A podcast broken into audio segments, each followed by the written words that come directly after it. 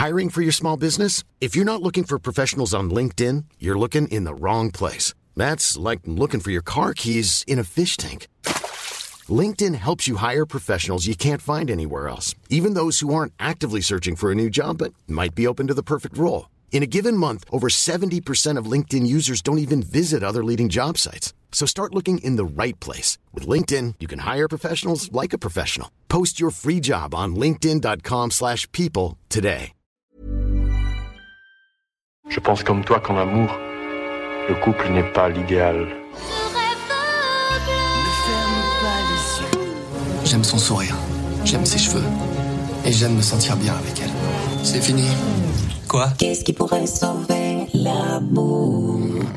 Et comment retrouver le goût de la vie? Qui pourra remplacer le besoin par l'envie? Est-ce qu'il faudra sauver l'amour? J'aime bien commencer les podcasts par des phrases qui claquent, mais là je reconnais c'est un peu nébuleux. Donc je m'explique. Par rapport à nos parents, nos grands-parents, commencer une relation, s'envoyer en l'air, ça n'a jamais été aussi facile. Même si avec la pandémie, je vous l'accorde, c'est pas devenu hyper hyper simple. Mais en même temps, pourquoi se rencontrer n'a jamais été aussi compliqué, même avant la pandémie Et euh, le sexe à deux, on en parle Bienvenue dans Tout s'explique, le podcast Sexualité et Société de 20 minutes. Je suis Anne-Laetitia Béraud et aujourd'hui je parle avec euh, France Ortelli du couple, du sexe à deux, du porno, de la flemme, de la pression France Ortelli, elle est scénariste, réalisatrice, reporter et elle publie Nos cœurs sauvages aux éditions Arquet. C'est un livre enquête sur le vertige du choix amoureux. Et dans cet ouvrage qui s'appuie sur trois ans d'enquête, il y a un chapitre qui s'intitule Pourquoi le sexe à deux ne fait plus bander personne? Je lui ai demandé pourquoi. Est-ce qu'il ne fait plus du tout bander le sexe? Non. Euh, par contre, le sexe à deux, peut-être. Dans les chiffres, aujourd'hui, on se rend compte, dans plusieurs pays du monde, il y a une tendance généralisée que les adolescents font moins l'amour pour la première fois de l'histoire que euh, les générations précédentes.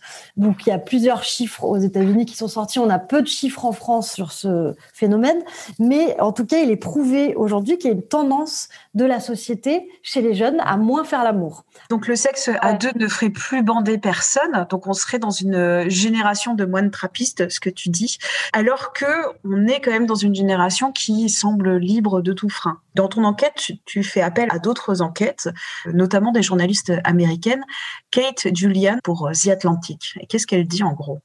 Alors en fait, c'est ça qui est drôle, c'est complètement contradictoire. C'est-à-dire que à la fois, on est arrivé dans le moment de la civilisation où on pensait qu'on avait le plus de relations sexuelles, parce que on, imagine que la jeunesse est une jeunesse complètement pris à pic, euh, qu'en fait on couche avec tout le monde. Euh, on, a toujours souvent ce, ce, retour sur nos parents, nos grands-parents. Bon bah vous les jeunes, euh, de toute façon maintenant euh, c'est l'amour libre, etc.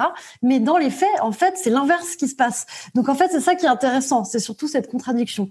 Et donc il y a cette journaliste qui est Juliane, qui a euh, listé un peu toutes les raisons pour lesquelles il y avait une baisse de la libido chez les jeunes, euh, et notamment, donc pour elle, les deux raisons principales sont euh, la hook-up culture, donc c'est cette culture du dating, cette culture du rendez-vous via les applications de rencontres où on se rencontre pour se voir, souvent on couche ensemble assez rapidement, et après peut-être que parfois on ne s'engage pas forcément. Elle dénonce un peu ça, elle dénonce en fait cette culture de rechercher toujours mieux et de ne jamais s'engager.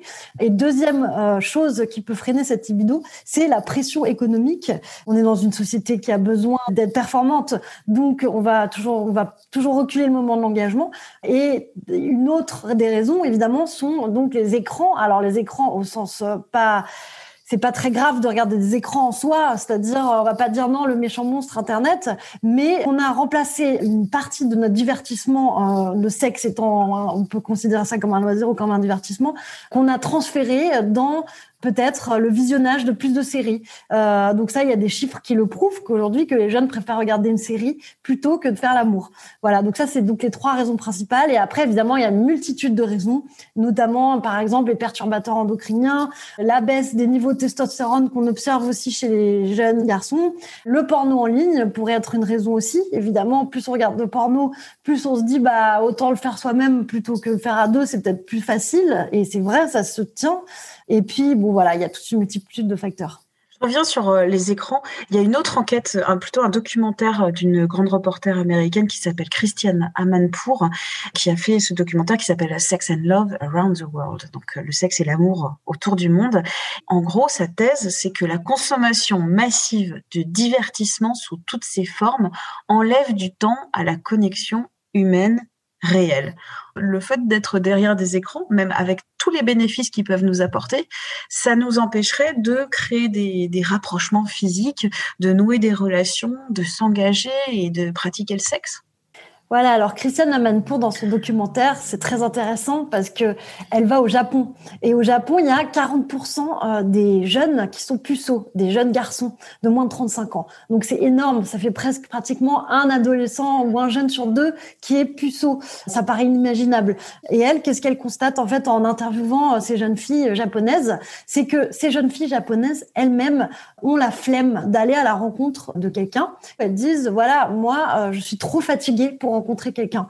Et c'est vrai que la théorie se tient, c'est-à-dire qu'aujourd'hui, ces applications en soi ne sont pas mauvaises. Le fait d'être sur des écrans, ce n'est pas mauvais, mais c'est vrai que ça nous crée une espèce de dépendance, je pense, et ça nous enferme dans une sorte de flemme où quand on commande son Uber X, eh ben on le commande de son canapé. Quand on commande euh, sa pizza, on la commande euh, de son canapé aussi. Et donc, quand on commande un partenaire sexuel, on va avoir tendance à le faire aussi de son canapé. Et malheureusement, pour faire des rencontres, euh, c'est assez délicat de le faire que de son canapé. Il faut quand même se frotter à l'autre. Donc, il y a à la fois ce, problème qu'on met un écran en fait devant chaque euh, désir qu'on a dans la vie, et l'autre problème, c'est que on consomme de plus en plus de divertissement. C'est-à-dire qu'aujourd'hui, on va passer entre 30, 35 heures, et encore, j'ai pas encore les chiffres récents d'après confinement, mais 35 heures par semaine sur son portable. Donc, qui dit 35 heures, imaginez, c'est quand même énorme, c'est un emploi à plein temps. Ça veut dire qu'on a moins de temps pour aller rencontrer l'autre, et on a moins de temps pour avoir même le temps d'avoir un rapport sexuel avec quelqu'un. Et puis, euh, finalement, parfois, la masturbation, ça peut être meilleur et surtout avec moins de soucis derrière qu'une relation euh, avec un partenaire, une partenaire ou des partenaires. Et alors, c'est aussi ça, mais ça, c'est plutôt un effet positif, je trouve, de cette baisse de la libido chez les jeunes. Donc, on a tous les effets négatifs, mais dans les effets positifs, c'est que peut-être aussi les jeunes cherchent à avoir des meilleures relations.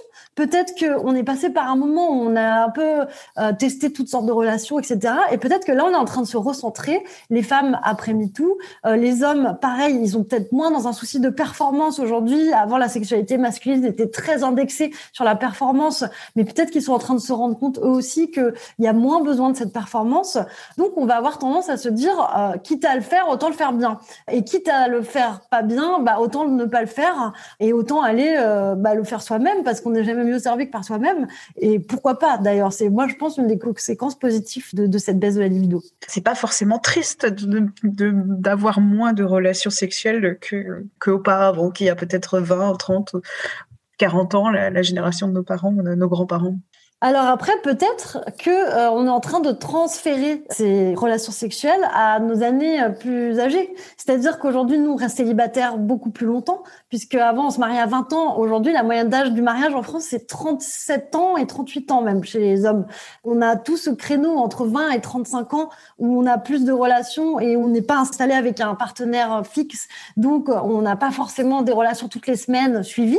Mais peut-être qu'une fois qu'on est engagé à 35 ans, eh ben, on s'engage plus tard, peut-être qu'on restera amoureux plus longtemps et peut-être qu'on aura plus de relations sexuelles quand on aura 60, 70 ans. Le fait qu'on désacralise aussi la ménopause aujourd'hui chez les femmes, peut-être que c'est une tendance qui va aussi s'impacter sur nous quand on sera plus âgé et qu'il y aura peut-être des, gens qui se révéleront à 60 ans ou à 70 ans et qui n'auront pas peur d'en parler dans les médias. Que ce soit femmes Oui, et ça, moi, je pense que c'est aussi un nouveau combat euh, qu'on doit faire, de mettre la sexualité féminine en dehors de, euh, de son âge de ménopause euh, ou de son âge d'arrêt des hormones, parce que c'est vrai qu'on a associé pendant très longtemps la sexualité féminine avec la procréation, contrairement aux hommes. Aujourd'hui, on est en train de, de faire un gros travail pour dissocier ça, et ça, c'est une évolution positive quand même de, de tout ça, pas le nier. Eh ben, restons sauvages alors, vu qu'on a le cœur un peu sauvage avec des hauts et des bas. Mais euh. voilà, et c'est pour ça que j'utilise le mot sauvage parce que je déteste le mot de célibataire. Je trouve que c'est un mot euh, qui ne convient plus du tout à notre époque. Euh, donc, en effet, je pense que sauvage convient mieux. Et, dans le sauvage, il y a, y a du bon et du mauvais. Voilà. Merci à France Ortelli pour cet entretien. Tout s'explique, c'est le podcast Société et Sexualité de 20 minutes. Vous pouvez le retrouver sur toutes les plateformes d'écoute en ligne. Vous pouvez vous abonner, comme ça vous aurez toutes les notifications des nouveaux épisodes. Et puis on se retrouve la semaine prochaine. D'ici là, portez-vous bien.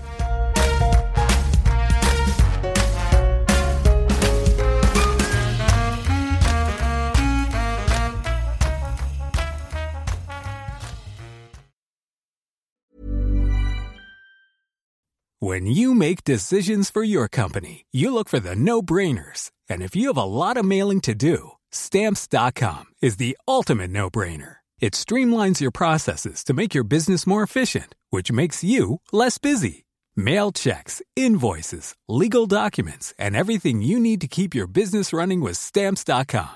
Seamlessly connect with every major marketplace and shopping cart Schedule package pickups and see your cheapest and fastest shipping options from different carriers with rates up to 89% off USPS and UPS rates. And with the stamps.com mobile app, you can take care of mailing and shipping wherever you are. Make the same no-brainer decision as over 1 million other businesses with stamps.com. Sign up with code program for a 4-week trial plus free postage and a free digital scale. No long-term commitments or contracts. That's stamps.com. Code program.